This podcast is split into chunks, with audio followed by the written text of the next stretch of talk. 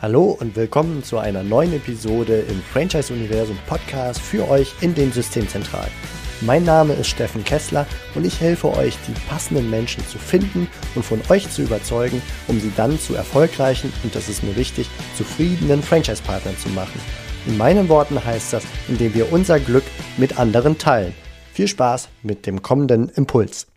Jawohl, erstmal von mir auch ein herzliches Hallo in die Runde. Ein Grüß aus Würzburg. Ähm, genau so, wie es gerade schon angerissen wurde, ist es tatsächlich bei uns. Wir haben hier im EMS-Bereich ähm, bundesweit eben die Standorte. Und ähm, zum Beispiel Baden-Württemberg ist es teilweise gestattet, ein Person Training stattfinden zu lassen in der Fitnessbranche. Ähm, es gibt einige Filialen, die eröffnet haben. Es gibt wiederum andere, auch in Baden-Württemberg, die nicht eröffnen dürfen. Also trotz internen Kommunikationsaustausch ähm, genauso auch Bayern, die so ein bisschen ja die harte Linie fahren, die sie überhaupt mit, nicht mit sich reden lassen. Und ähm, also ich, ich kann dem Leiter, ohne dass ich jetzt eine destruktive Stimmung reinbringe, nicht unbedingt ähm, beistimmen, dass äh, Behörden sich da umstimmen lassen. Also es ist ein richtiger Bürokratenhaufen. Ähm, da macht keiner irgendeinen Schritt zu viel, aber nicht, weil er nicht will, sondern weil einfach Angst vorhanden ist. Ähm, ist auch ganz klar oftmals die Aussage, insbesondere in Bayern von den ähm, behördlichen Mitarbeitern, dass sie viele selber nicht nachvollziehen können, weil eben das Beispiel Friseure dürfen wir öffnen, die aber in ihrem Hygieneplan als allererstes tatsächlich der erste Satz, der drin steht, wir können die 100 Meter nicht einhalten. Also da sieht man mal, wie lächerlich das Ganze ist, dass nicht dran halten können, aufmachen dürfen. Und meine Empfehlung ist eigentlich, und das wünsche ich mir tatsächlich von ganz, ganz vielen Systemzentralen, so werden wir es machen. Wir werden, äh, oder wir haben jetzt die erste Klage beim Verwaltungsgericht eingereicht. Und ich glaube, dass man wirklich eine harte Linie fahren muss. Ähm, und die harte Linie ist einfach, dass man gerichtlich dagegen vorgehen muss, weil alles andere ist, ja, das Sitzen, ähm, Marionetten in den Behörden, die einfach eine Ablehnung machen, obwohl man denen auch ganz klar über mehrere Seiten dastimmen mit dem Hygieneplan, mit allem drum und dran, mit dem Hinweis, dass sie das eigentlich individuell entscheiden dürften, aber die machen das nicht, weil sie die Hosen voll haben. Und ich glaube, wenn da wirklich mal eine Flut an Klagen kommt, ähm, dass dann auch das System bewegt werden muss. Also das ist so meine subjektive Wahrnehmung.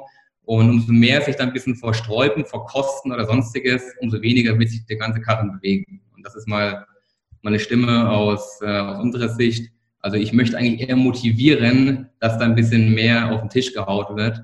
Ähm, wohl wissen, dass sich auch dann Rechtsanwälte mal sich komplett ins Zeug legen dürfen und auch ihr, ähm, ihre Brötchen mitverdienen.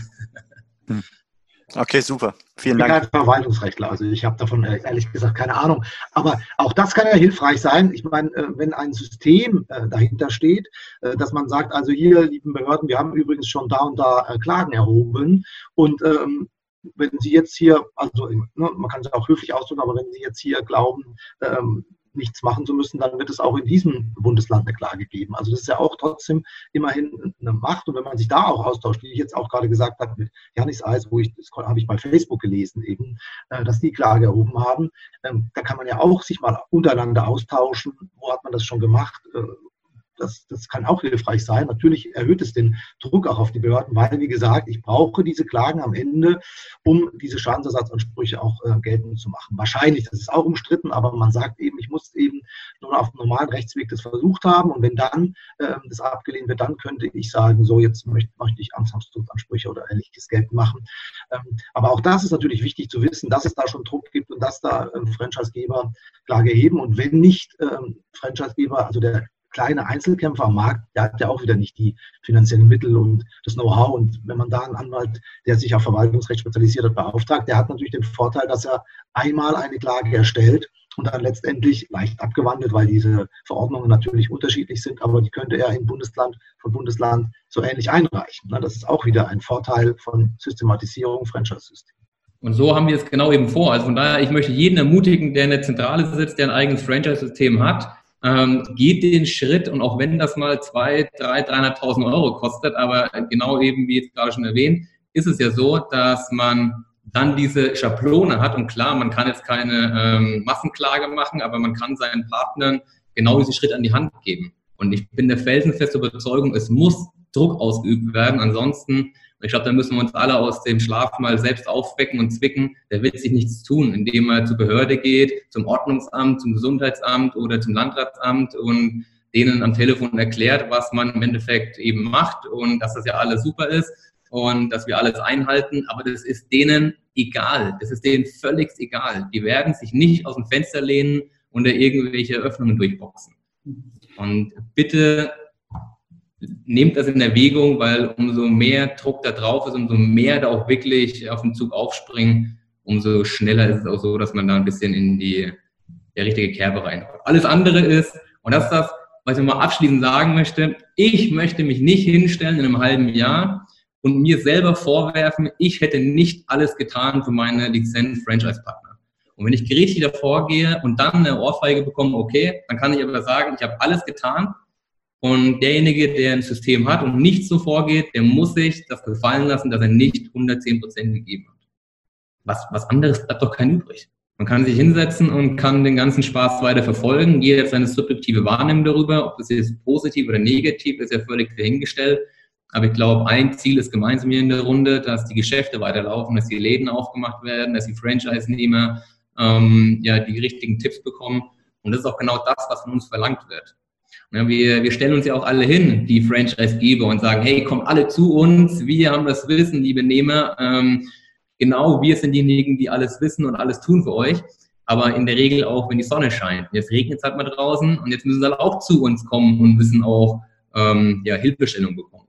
Und dann müssen wir als Franchise-Geber oder Lizenzgeber müssen da jegliche Linien fahren und mittlerweile nach Wochen ist es halt der Weg, wo man eine harte Linie fahren muss. Und die harte Linie ist, und dann wiederhole ich mich, da muss jeder die Keule auspacken und einfach mal im gerichtlichen Weg gehen. Andere Optionen sehen nicht mehr. Ja, nee, also vielen Dank auch Herr Waldner, weil ähm, ich finde das ganz wichtig, das hier zu erfahren, dass Sie diesen Weg gehen und diese Auffassung haben. Ich finde das perfekt und ich glaube, ähm, es sollten viel, viel mehr wissen. Ähm, und wenn man jetzt das so ein bisschen Übersicht schafft, wer macht wo was, ja, ich teile sogar diese Bedenken, ähm, dass dann alle sagen, naja, lassen wir den oder die mal vorlaufen äh, und gucken, was hinten rauskommt. Das wäre natürlich irgendwie noch nicht der Weg. Das müssen wir irgendwie noch mal überdenken, wie man das macht. Aber äh, es gibt zwar keine Sammelklagen in Deutschland, aber mich zuckt es schon so ein bisschen, äh, Klagen zu sammeln. Ähm, und äh, dafür stellen wir und stellt Steffen bestimmt eben auch gerne diese Landingpage zur Verfügung. Das ist eine wichtige Information. Ähm, und äh, wenn wir das weiter zusammentragen, sehe ich genauso. Ähm, Im Moment ist ja kein Ende absehbar. Ähm, und deshalb müssen wir da tatsächlich in der Art aktiv werden, wie Sie das sagen, Herr Waldner. Ein Druck bei den Behörden ist nicht da. Wo, wo ist ein Druck da? Ja, Nirgends. ja, ja, genau absolut. Rocker, was, was, was meinst du dazu? Also gut, du bist jetzt ähm, als äh, die, die Dollarzeichen leuchten noch nicht wirklich, ne? Ähm, aber wie würdest du vorgehen? Also mit diesen ganzen, mit diesen Informationen, dass Franchise-Systeme klagen. Ich finde das klasse.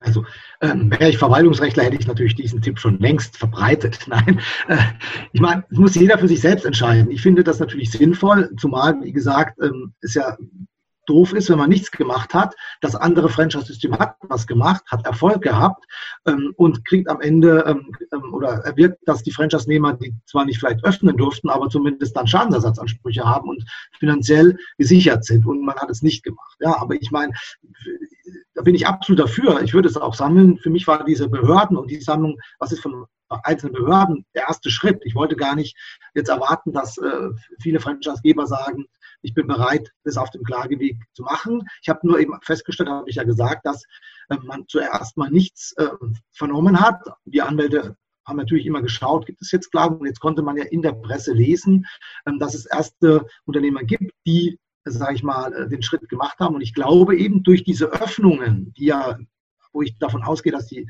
wirklich gar nicht mehr nachvollziehbar sein werden zum Teil, werden die Erfolgsaussichten natürlich höher. Also äh, bei dieser Klage in Hamburg, da konnte man lesen, diese 800 Quadratmeter Regelung, die war noch gar nicht ähm, da in Kraft. Und die hat das Gericht aber von sich aus mit einbezogen und gesagt, das ist äh, willkürlich. Also 800 Quadratmeter ist nicht nachvollziehbar. Warum sind es nicht 750 und warum sind es nicht 850 so ungefähr? Und ähm, also wenn man natürlich schon mal Klage am Laufen hat, kann man ja sogar auf diese davon ausgehen oder hoffen, dass die Entwicklung dann auch noch mit abgebildet wird. Ich glaube, dass es halt sogar in Zukunft noch angreifbarer wird, die, die äh, Verordnungen, die Behördenentscheidungen, weil eben, wenn ich mal natürlich sage, die ganze Gastronomie ist zu, dann ja, ist es zu. Ne? Also dann, dann, dann kann man sagen, ist das insgesamt unverhältnismäßig. Wenn ich aber sage, Gastronomie, wo es ähm, Pizza mit 20 äh, Quadratzentimetern äh, äh, gibt, die ist erlaubt und 40 Zentimeter, da, da, da gibt's immer, kommt die Familie, weil die schafft keiner und das ist nicht erlaubt. Ich mache es jetzt extra übertrieben, dann schaffe ich natürlich eine größere Angreifbarkeit und das, glaube ich, wird in den nächsten Wochen passieren, weil man will ja immer weiter öffnen und man muss sich irgendwelche Maßstäbe überlegen und diese Maßstäbe werden sicherlich von Bundesland zu Bundesland unterschiedlich sein. Sieht man jetzt an der Maskenpflicht schon wieder. Ja? Und dann bekomme ich ja eine Angreifbarkeit hin, weil ich sagen kann, wenn in einem Bundesland das reicht, warum reicht das andere nicht? Und ich glaube nicht, dass äh, die, der, die jeweiligen Gesetzgeber sagen können, wir haben wissenschaftliche Erkenntnisse, warum 800 Quadratmeter nicht so sind. Da gibt es irgendwie eine andere Norm und da ist man darauf gesprungen. Aber ob das wirklich hält, ist ja die große Frage. Hm. Dankeschön. Das war's für heute von mir hier im Franchise-Universum Podcast. Ich freue mich, wenn für euch ein passender Impuls dabei war und wenn ja, dann leitet ihn gerne an eure Kollegen innerhalb der Systemzentrale weiter und ganz besonders empfehlt sehr gerne diesen Podcast an eure befreundeten Franchisegeber und Franchise-Manager, denn es ist natürlich noch lange nicht jeder in der Podcast-Welt angekommen. Und sehr gerne hinterlasst mir eine nette Bewertung auf iTunes. Das hilft mir, diesen kleinen Nischen-Podcast für die Franchise-Wirtschaft leichter auffindbar zu machen. Ich wünsche euch eine gute Zeit, teilt euer Glück, euer Wissen, euren Erfolg mit euren Franchise-Partnern. In diesem Sinne macht es gut, bis zur nächsten Episode. Ciao.